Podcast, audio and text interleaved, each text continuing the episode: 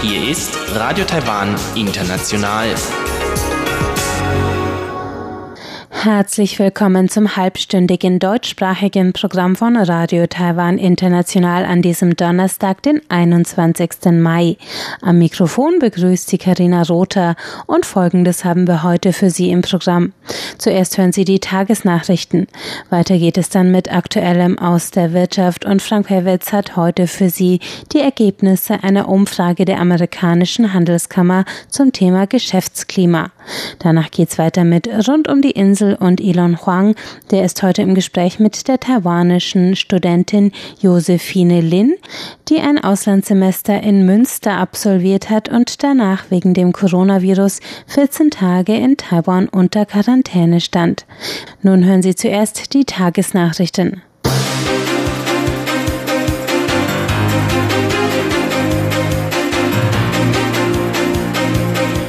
Sie hören die Tagesnachrichten von Radio Taiwan International. Die wichtigsten Meldungen. US-Außenministerium Waffenverkauf an Taiwan angekündigt.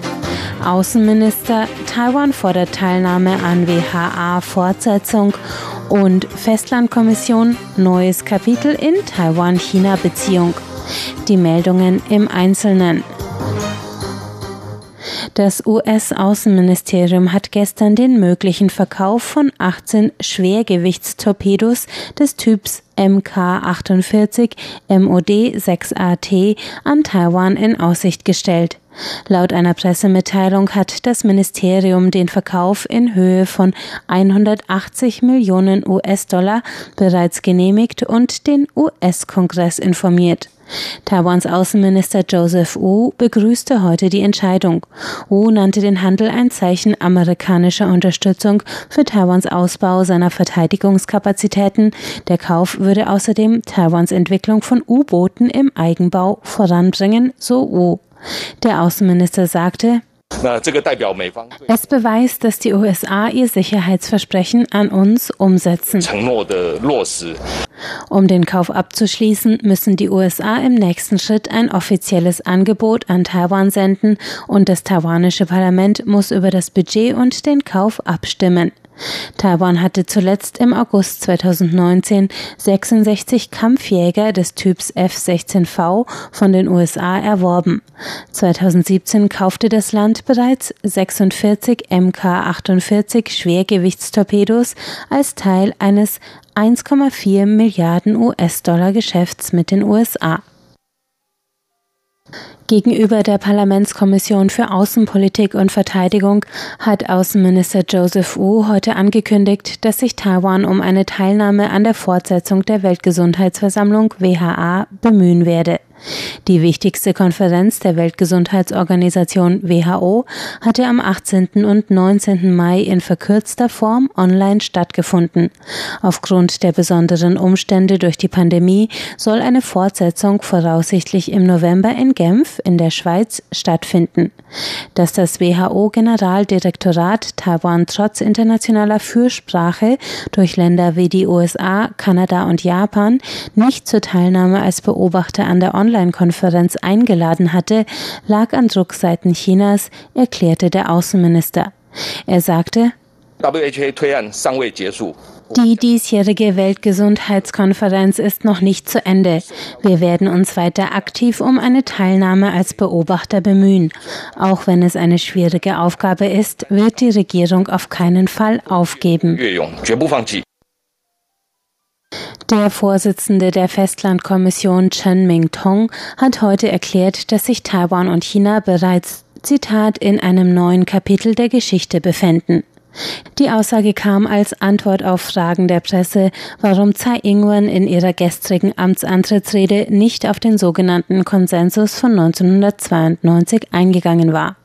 Der Konsens von 1992 bezeichnet eine Übereinkunft der damaligen taiwanischen Regierung mit China. Laut Konsens wollen beide Seiten an der Aussage festhalten, dass es nur ein China gäbe, das sich nur in der Auslegung durch beide Seiten unterscheide. In ihrer ersten Amtsantrittsrede 2016 hatte Präsidentin Tsai Ing-wen erklärt, ihre Regierung erkenne den Konsens und das damit verbundene Ein-China-Prinzip nicht an. In der gestrigen Ansprache hatte Tsai ihre Prinzipien von Demokratie und Dialog auf Augenhöhe als Grundlage der Beziehungen betont. Zudem sagte Tsai, dass Frieden und Stabilität die Grundlage für wirtschaftliche Entwicklung beider Seiten sei. Das von China angestrebte Modell Ein Land, zwei Systeme komme für Taiwan nicht in Frage, bekräftigte heute Chen Mingtong. Das Epidemie-Kommandozentrum hat heute eine Neuinfektion mit dem Coronavirus bestätigt. Des Weiteren stellte Gesundheitsminister Chen Shih-chung gezielte Einreiselockerungen für Geschäftsleute oder Touristen aus Ländern mit gutem Epidemie-Management in Aussicht. Bei dem heute bestätigten Covid-Fall handelt es sich um einen circa 30-Jährigen, der sich seit Januar beruflich in Mexiko aufgehalten hatte. Nachdem der Mann Ende April erste Krankheitssymptome aufwies, war er am 20. Mai nach Taiwan zurückgekehrt. Chen erklärte, wegen seiner Symptome hat er im Flugzeug Ganzkörperschutzkleidung und Mundschutz getragen und wurde direkt nach seiner Ankunft ins Krankenhaus auf eine Isolationsstation gebracht. Der Gesundheitsminister sagte außerdem, vorerst wird es keine umfassende Lockerung der Einreise- und Quarantänebestimmungen geben. Man habe aber Interesse an einer sogenannten Travel Bubble, gezielte bilaterale Einreiselockerungen mit Ländern wie Neuseeland und Vietnam, wo die Pandemie gut unter Kontrolle ist. Einreiselockerungen für Reisende aus Europa und Nordamerika seien laut Gesundheitsminister noch nicht möglich, da die Infektionskurven besonders in Osteuropa und Lateinamerika derzeit weiter anstiegen. Während US-Außenminister Mike Pompeo Präsidentin Tsai Ing-wen einen persönlichen Glückwunsch zum gestrigen feierlichen Antritt ihrer zweiten Amtszeit geschickt hat, kam aus Berlin keine Äußerung. Der SPD-Abgeordnete im Bayerischen Landtag, Markus Rinderspacher, gratulierte der Präsidentin jedoch auf Facebook. Neben einem Foto, das Rinderspacher mit der Flagge der Republik China Taiwan zeigt, schrieb er an Tsai, Zitat, mit ihrer Wiederwahl im Januar hat Taiwan einmal mehr die Stärke seines robusten demokratischen Systems unter Beweis gestellt. Wir werden unsere Beziehungen zu Taiwan vertiefen, mit dem wir gemeinsame Werte wie Freiheit, Demokratie und Menschenrechte teilen. Auch der außenpolitische Sprecher der AfD-Bundestagsfraktion Armin Paulus Hampel veröffentlichte gestern auf Facebook eine Stellungnahme zu Taiwan. Hampel erwähnte den Amtsantritt der Präsidentin nicht, lobte Taiwan aber als Vorbild im Corona-Management und kritisierte den Ausschluss des Landes aus der WHO. Der tschechische Senat hat gestern eine Resolution verabschiedet, die chinesische Einmischung in Tschechiens politische Angelegenheiten verurteilt und einen möglichen Besuch des Parlamentspräsidenten in Taiwan unterstützt. Die vom Vorsitzenden des Komitees für Außenpolitik, nationale Sicherheit und Verteidigung, Pavel Fischer, eingebrachte Resolution wurde mit einer Mehrheit von 50 zu 1 angenommen. Anstoß dafür waren Chinas Proteste gegen den geplanten Taiwan-Besuch des ehemaligen tschechischen Parlamentspräsidenten Jaroslav Kubera. In einem Brief an die tschechische Regierung hatte die chinesische Botschaft in Prag mit wirtschaftlichen Konsequenzen für tschechische Unternehmen in China gedroht. Kommen wir zur Börse. Der TAIEX hat heute mit 100 Punkten oder 0,92 Prozent im Plus geschlossen. Der Abschlusskurs lag bei 11.008 Punkten. Das Handelsvolumen betrug 168 Milliarden Taiwan-Dollar oder 5,6 Milliarden US-Dollar. Es folgt das Wetter.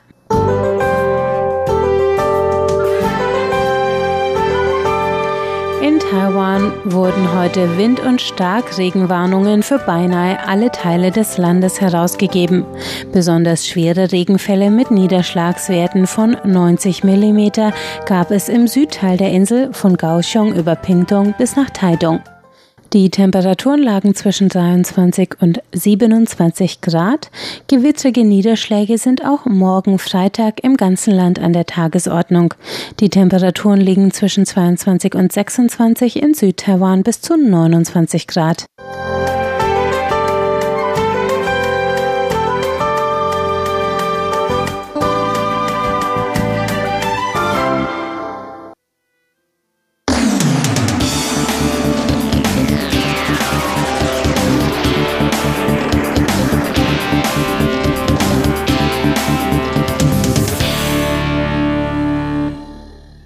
Herzlich willkommen bei Aktuellem aus der Wirtschaft. Es begrüßt Sie Frank Pewitz.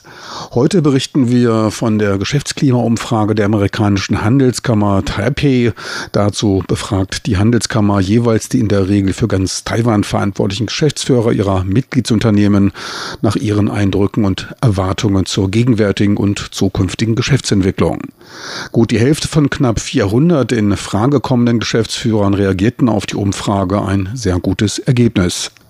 Wie so oft zeigten sich die Mitgliedsunternehmen von AmCham betont optimistisch. 60 Prozent zeigten sich optimistisch zum Wachstum von Taiwans Wirtschaft. Zum Vergleich im Vorjahr waren es nur 46 Prozent und dies trotz des Coronavirus-Ausbruches. Der Ausbruch der Corona-Krise hatte eine geringere Auswirkung auf die Erwartungen der Unternehmen als befürchtet. Wobei das Ende natürlich noch offen ist. Weiterhin die Mehrheit der Antwortenden zeigte sich hinsichtlich des Wachstums der Wirtschaft in den nächsten zwölf Monaten weiterhin optimistisch. Noch mehr Zuversicht drückte man für die mittelfristige Perspektive für die nächsten drei Jahre aus. Da blickten 69 Prozent der befragten Unternehmensführer positiv in die Zukunft. Interessant dabei auch, dass der US-China-Handelsstreit nicht mehr als der bedeutende Punkt für gedämpfte Geschäftsaussichten betrachtet wurde. Nur knapp 11 Prozent der Unternehmen gaben an, dass dieser einen starken negativen Effekt auf deren Geschäfte habe. Zudem war etwa die Hälfte der Meinung, dass der Einfluss des Handelsstreits auf Taiwan hauptsächlich positiv gewesen sei, da etliche Unternehmen ihre Produktion von China nach Taiwan zurückverlagerten. Und in der Tat kann Taiwan als einer der Gewinner des Handelsstreits bezeichnet werden, wenn auch der Exportanstieg beim Handel mit den USA die Handelsverluste mit China und anderen Ländern nicht wettmachen konnte. Größter Gewinner des Handelsstreits ist übrigens Vietnam, welches konsequent seine Marktöffnung fortsetzt und vom Lohnniveau gegenüber China Vorteile aufweist.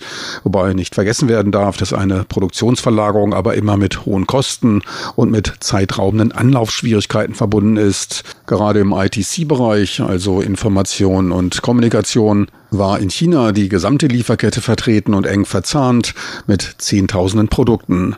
Bis sich solch ein Ökosystem an anderer Stelle aufgebaut hat, beziehungsweise andere Bezugsquellen effizient integriert werden können, da vergeht dann geraume Zeit. Taiwans Wirtschaft profitiert aber deutlich von den zurückkehrenden Unternehmen. Deren Investitionen sind auch ein wesentlicher Grund, dass man im ersten Quartal weiterhin ein Wirtschaftswachstum von 1,5 Prozent aufweist. Zwar das niedrigste Quartalswachstum der letzten vier Jahre, doch wachsen in Corona-Zeiten die Bäume nicht in den Himmel. Doch immerhin gut ein Drittel der antwortenden Unternehmensführer von AmCham gab an, in diesem Jahr zusätzliches Personal anstellen zu wollen. Weiterer Pluspunkt, der Anteil sich unzufrieden über die Aufmerksamkeit der Politik gegenüber dem Unternehmenssektor äußernden, sank von 59 auf 35 Prozent. Eine deutliche Verbesserung gegenüber der Umfrage des Vorjahres. Fortschritte wurden von den AmCham-Mitgliedern vor allem im Bereich der Energiepolitik, der rechtlichen Rahmenbedingungen und bei den Arbeitsrichtlinien gesehen. 56 Prozent der befragten Unternehmen, im Vorjahr waren es 59 Prozent, bezeichneten die Fachkräfte in Taiwan als sehr gut ausgebildet. Gleichzeitig nahm in etwa gleichem Ausmaß die Zahl der mit den Arbeitskräften nicht ganz zufriedenen ab, und zwar von knapp 22 auf knapp 19 Prozent. Überhaupt nicht zufrieden mit der Belegschaft waren lediglich 4,5 Prozent. Prozent. Im Vorjahr waren es gut ein Prozent. Ein insgesamt positiver Trend ist bei der Gestaltung der Rahmenbedingungen durch Taiwans Regierung zu erkennen. Dazu der AmCham-Vorsitzende CW Chin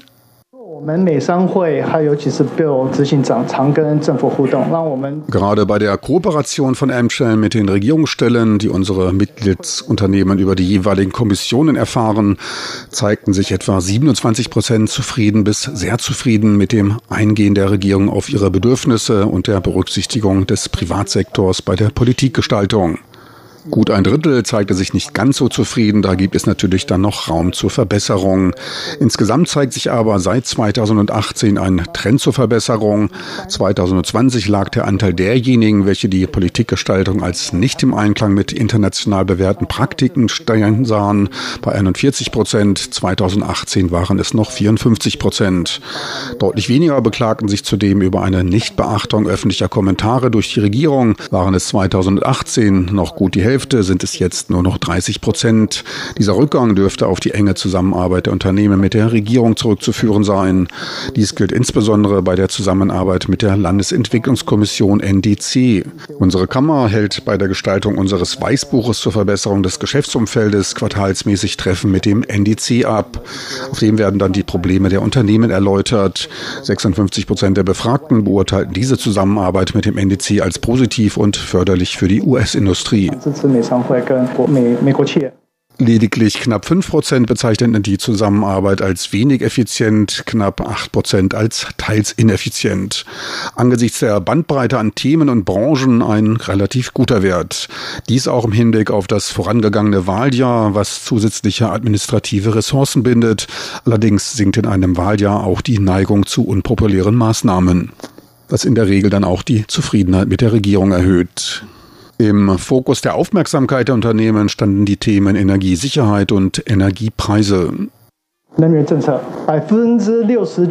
Kommen wir zur Energiepolitik. Knapp 69 Prozent unserer Mitglieder drückten hinsichtlich des Energiesektors starke oder einige Bedenken aus. Unter den Mitgliedern sind natürlich auch einige aus der Produktion, die in dieser Hinsicht besorgter reagieren. Knapp 60 Prozent sind hinsichtlich der Stromkosten besorgt. In etwa gleichem Ausmaß sehen sie einige Probleme bei der Stabilität der Energieversorgung und auch bei den Energiepreisen. Wir hoffen daher auf eine stabile Energiepolitik mit einem stabilen Preistrend.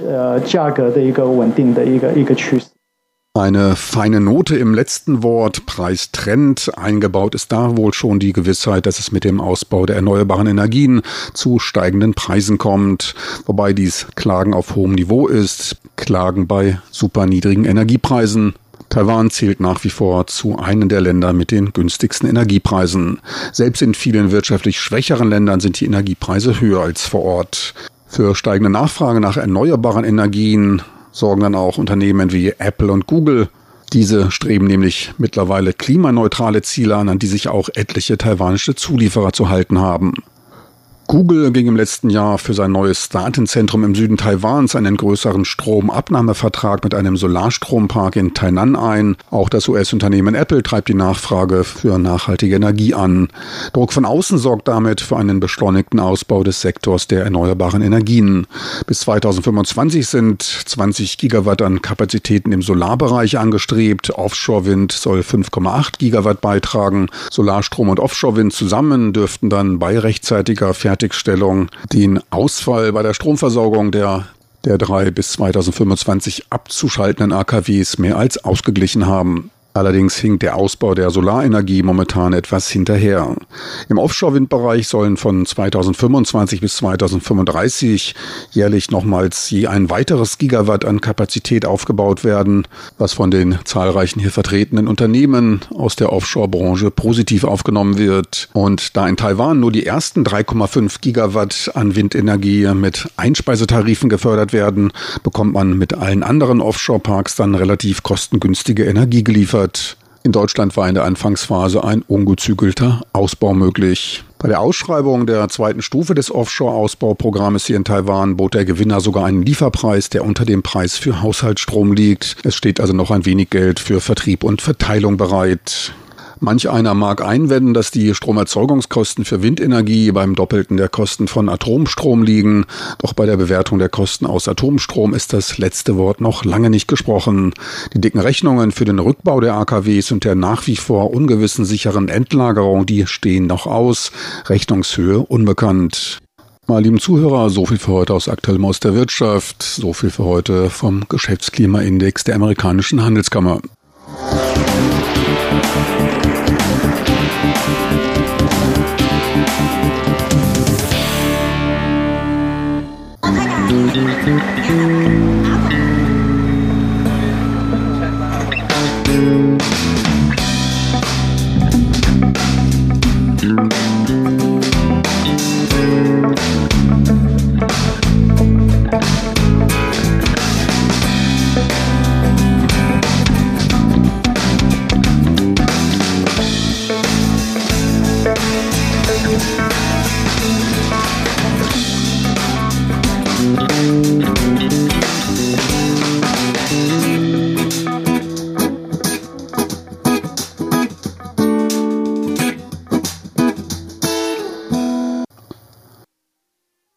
In Rund um die Insel ist jetzt Elon Huang im Gespräch mit der Deutschstudentin Josephine Lin. Herzlich willkommen, liebe Hörerinnen und Hörer, zu der heutigen Ausgabe von Rund um die Insel. Heute geht es weiter mit meinem Gespräch mit Josephine Lin, Studentin am Deutschen Institut der Suzhou Universität hier in Taipei, die seit Sommer 2019 für fast ein Jahr lang in Deutschland, und zwar in Münster, im Rahmen eines Austauschprogrammes zwischen der Suzhou Universität und der Universität Münster Deutschunterricht genommen hat.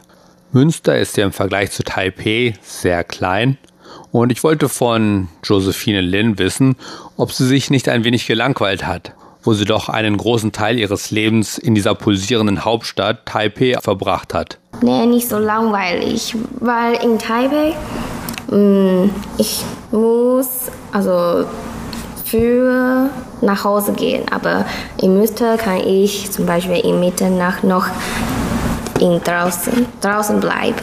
Mhm. Ja, und am Wochenende kann ich mit äh, einigen deutschen Freunden eine Party machen. Aber in Taipei kann ich das nicht machen, weil meine Eltern mir das verboten. Verbieten? Ja, verbieten. Darf ich kurz fragen, wie haben Sie denn in Münster gewohnt und wie haben Sie sich dort verpflegt? Also wie haben Sie dort gegessen?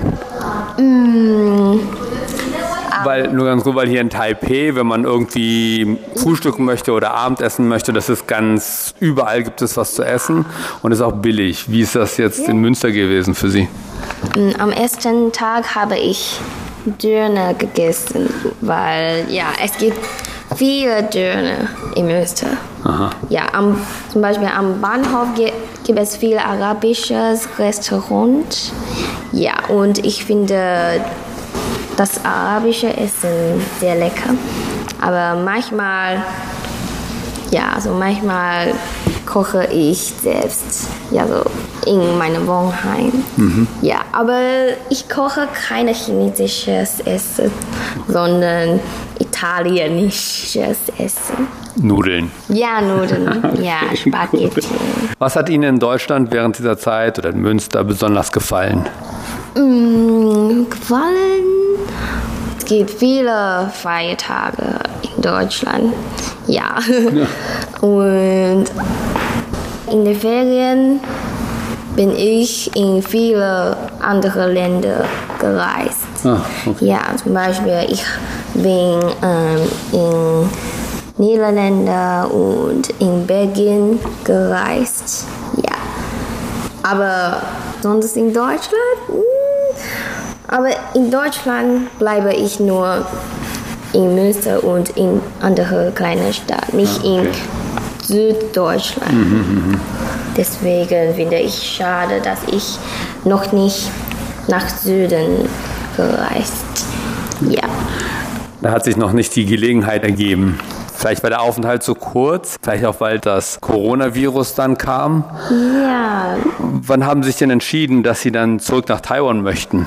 Sie sind ja früher nach Taiwan zurückgeflogen. Eigentlich hätte Ihr Studium noch ein bisschen ah, ja. weiter dauern sollen und dann sind Sie aber doch früher nach Taiwan zurückgekommen, als eben das Coronavirus so stark in Deutschland ausgebrochen ist. Wann haben Sie sich denn entschieden, nach Taiwan zurückzukommen? Ja, ungefähr am, am Ende, am 17. März, habe ich mich entschieden, äh, dass ich nach Taiwan zurückfliege. Ähm, weil es gibt schon ungefähr 3000 Fälle in Deutschland, mhm. Corona-Fälle in Deutschland. Deswegen habe ich Angst davor, dass ich vielleicht das Corona ansteckt. Mhm. Ja, deswegen habe ich mich sofort entschieden, nach Taiwan zurückfliegen. Ja. Und sind Sie nach Taiwan zurückgeflogen? War das einfach noch ein Flugticket zu kriegen zu der Zeit? Ja, aber meine Freundin habe mir geholfen. Mhm. Deswegen es gibt wenige Probleme. Ah, okay. Ja. Gut, dann sind Sie nach Taiwan geflogen. Gab es besondere Maßnahmen für Sie im Flugzeug, im Flughafen und dann auf dem Weg nach Hause? Auf den Flug mh, mm, esse ich noch und ich gehe auch zur Toilette, aber ich, ich habe keine bestimmte Maßnahme. Ja, mhm. aber ich trage einen Mundschutz. Ja. ja. Und ich habe Desinfektion. Ja, mitnehmen. Mhm. Ja, und in der Flughafen trage ich auch Mundschutz. Ja. Und fasse ich keine Dinge im Flughafen an. Okay. Ja. Und auf dem Weg nach Hause, also meine Eltern haben mich geholt, ja. Mhm. Und in mein, in meinem eigenen Auto habe ich geschlafen, ja. So, okay. Ja. Also Sie mussten jetzt nicht irgendwie in einem ganz bestimmten Bus fahren oder in einem ganz bestimmten Auto nach Hause fahren, sondern sie konnten mit ihren Eltern nach Hause fahren. Ja. Ah, okay. Und mussten sie sich hier melden, dass sie jetzt aus dem Ausland zurückgekommen sind? Ja, wir müssen, also alle Ausländer während dieser Zeit muss sich melden. Mhm. Ja, deswegen können wir, können, äh, kann die Regierung die Maßnahmen machen. Und dann haben sie sich bei dem Gesundheitsamt gemeldet hier in Taiwan. Und dann haben die gesagt, sie müssen jetzt zwei Wochen in Quarantäne bleiben. Ja. Und was mussten sie zu Hause machen? Sind sie dann einfach nur zu Hause geblieben? Mussten sie dort irgendwas Besonderes beachten? Mm, wenn ich aus meinem Zimmer austreten, ausgetan, dann muss ich einen, auch einen Mundschutz tragen. Mhm. Ja. Und wir dürfen nicht aus dem Haus gehen. Also wir müssen ja in dem Zimmer bleiben. Mhm. Ja. Also Sie haben bei Ihren Eltern zu Hause gewohnt? Ja, ja, mhm. ja aber meine Eltern wohnen in einen, ein Zimmer ja. und ich wohne in anderem Zimmer. Ja. Also nicht gleich. Mhm. Ja. Und ich, ich darf nicht aus meinem Zimmer gehen, sondern äh, wenn ich mh, hm, zum Beispiel, als ich Frühstück essen möchte, dann müssen meine Eltern das Frühstück vor meiner Zimmertür ja, mhm. gelegt. Okay. Und, ah, und dann nehmen Sie das rein. Ja, ja, okay. ja. Ja, dann cool. nehme ich rein. Mhm. Und dann wurde von der Universität nochmal extra zwei Wochen Ihnen auferlegt, dass Sie eben, bevor Sie wieder zur Universität kommen durften. Das heißt, Sie sind insgesamt vier Wochen zu Hause geblieben, bevor Sie in die Uni gekommen sind. Ja, ja. Mhm. Und, aber äh, eigentlich haben wir zwei Lösungen. Zum Beispiel, wir können uns entscheiden, ob wir weiter das Studium in Suzhou Universität weitermachen oder wir können das Studium also abbrechen. Mhm. Ja, und, und wir können anderen planen. Mhm. Ja. Okay. Und Sie haben sich entschieden, weiter hier zu studieren? Ja. Okay. Dann wünsche ich Ihnen alles Gute für den Rest Ihres Studiums und ja, ich bin froh, dass Sie das Coronavirus nicht bekommen haben und gut durch die Quarantäne gekommen sind und ja, vielleicht haben Sie dann in Zukunft wieder die Gelegenheit, mal nach Deutschland zu kommen, wenn sich alles ein bisschen beruhigt hat.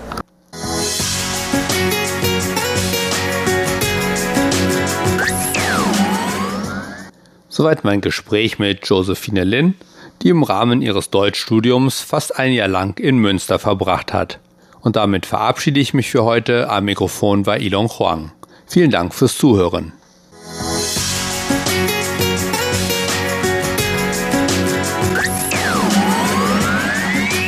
Radio Taiwan, international aus Taipeh.